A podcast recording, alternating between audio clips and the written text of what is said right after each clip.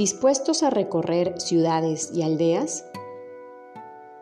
Soy Mónica Ibáñez y esto es Palabra Viva. En el nombre del Padre, del Hijo, del Espíritu Santo. Amén.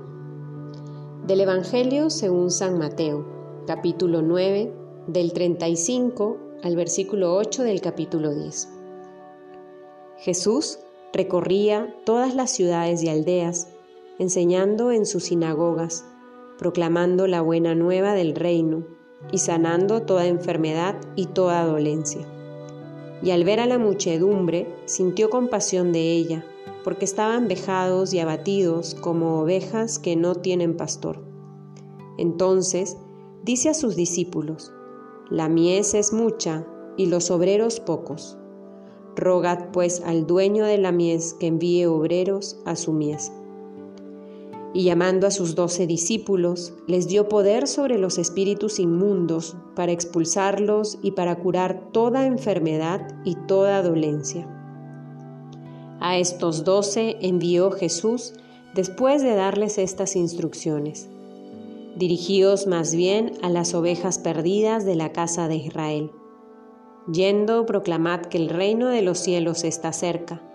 Curad enfermos, resucitad muertos purificad leprosos, expulsad demonios. Gratis lo recibisteis, dadlo gratis. Palabra del Señor.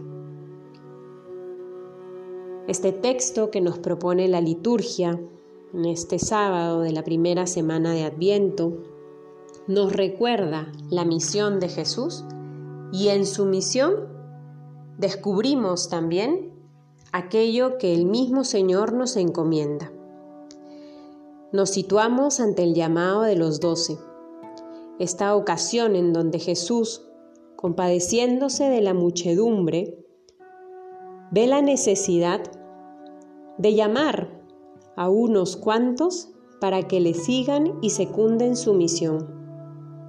Reconoce la necesidad.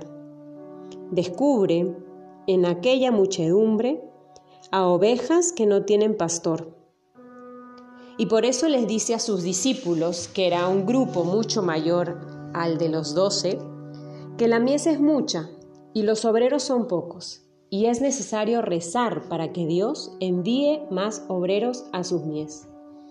El día de hoy se nos invita a rezar para que Dios siga llamando y siga concediendo la gracia de la respuesta, de la fidelidad a aquellas personas que son llamadas a seguirle muy de cerca. Por un lado, se nos invita entonces a rezar, a rezar por las vocaciones, por las vocaciones a la vida consagrada de manera especial, para que puedan, dejándolo todo, secundar la misión de Jesús en el anuncio y en la proclamación del reino de los cielos. Por otro lado, nos, nos descubre en la misión de estos doce, la misión que todo cristiano tiene, que todo cristiano debe asumir con responsabilidad. Personalmente me llama la atención, y se los comparto, en cómo esta misión de los doce apóstoles es la misma que la de Jesús. Es interesante cómo en los primeros versículos se nos narra que Jesús recorre las ciudades y las aldeas, y las recorre para enseñar, para proclamar la buena nueva, para sanar de toda enfermedad y de toda dolencia. Y luego, cuando se nos menciona que Jesús llama a los doce, les da unas indicaciones y les invita a ir y proclamar el reino de los cielos, a curar enfermos, a resucitar muertos, a purificar leprosos, expulsar demonios. La misión de los doce es la misión de Jesús. La misión del cristiano hoy es la misión de Jesús. Nosotros estamos llamados a extender el reino de los cielos a todo el mundo.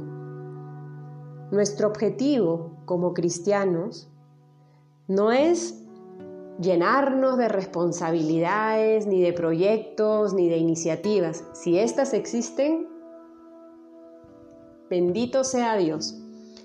Pero nuestra misión, la misión que Jesús nos encomienda, es que todo ello que existe sirva sobre todo para proclamar la buena nueva, para sanar de toda enfermedad y de toda dolencia, para curar, para expulsar demonios, para purificar leprosos. Esa es la misión que todo cristiano ha recibido desde el día de su bautizo. Que este día podamos asumir con mayor responsabilidad aquello que Jesús nos encomienda. Y que también pongamos en oración a aquellas personas que el Señor llama a consagrarle su vida. En favor de la misión, en favor de la extensión del reino.